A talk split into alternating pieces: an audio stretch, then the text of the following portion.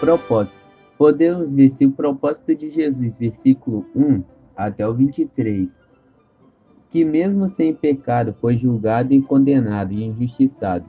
Segundo tópico, compaixão.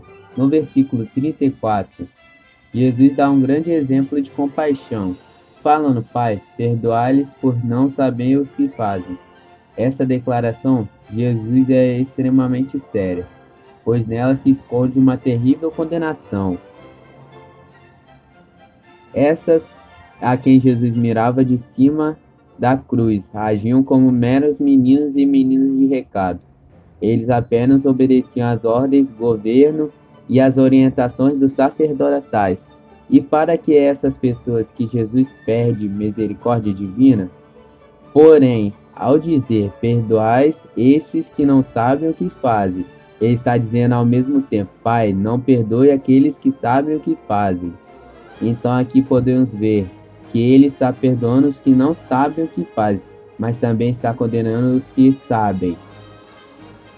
Pouco mais abaixo, no versículo 35 ao 37, podemos ver que Jesus confia no seu propósito. Ele não pede para ser salvo ou fazer um milagre para escapar, mas ele entende que o propósito de Deus é bem maior que os nossos e devemos levar isso para nossas vidas. De vez em quando nós entendemos o porquê não entendemos por que isso tudo acontece de ruim.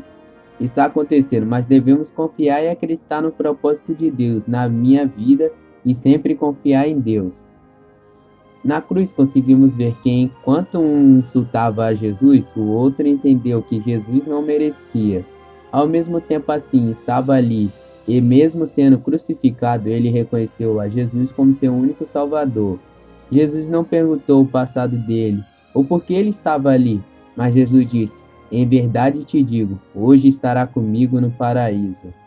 Uma coisa que eu não sabia, que eu sobre o véu que se rasgou quando Cristo morreu, com um véu rasgado de cima a baixo, aquele que cobriu o espaço mais sagrado do templo, num clima de mais absoluto silêncio, tem-se nítida, mais expressiva alegoria, de que separação entre Deus e humano ficou para trás a partir dali.